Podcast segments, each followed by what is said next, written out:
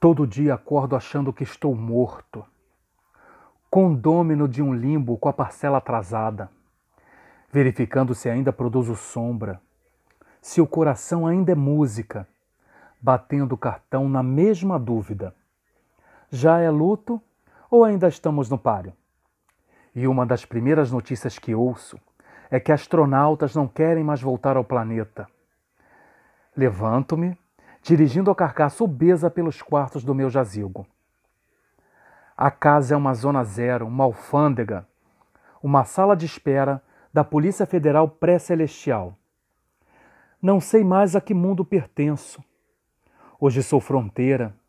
Hoje eu sei o que é ser refugiado. Sinto o gosto do sal marinho que salpica para dentro da minha balsa. Lágrimas, náufragos. Já organizei testamento distribuindo posses. Posses que me ajudam a estudar meus afetos. Posses definem afetos, mas as coisas da minha casa me parecem tão mortas. Coisas podem morrer. Um apartamento, cemitério de objetos.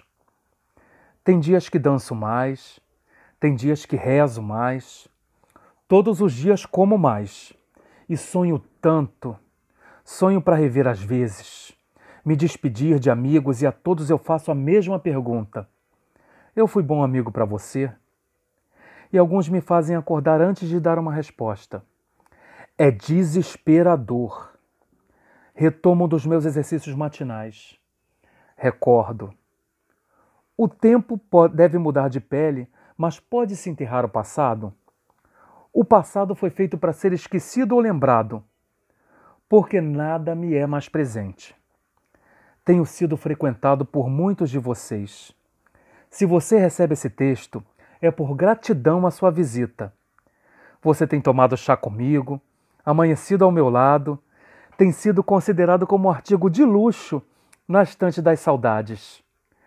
Hoje tem mais saudades que livros na estante. Estamos mais próximos do que pensamos, na mesma encruzilhada típica de toda guerra entre extermínio iminente e o desejo de sobreviver para construir algo bem melhor.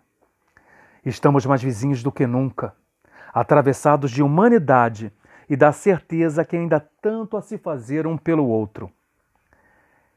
Espero não falhar mais contigo Espero te abraçar em breve, porque cheiro faz falta, perfume faz falta, batida de coração faz falta, enxugar lágrima faz falta, você faz falta, mas a ideia da sua pessoa não me abandona.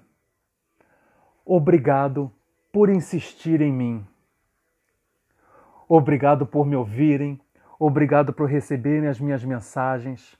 Obrigado por me fazerem companhia e me dar um propósito nessa loucura dessa pandemia, pré-pandemia, durante pandemia, agora praticamente uma pós-pandemia.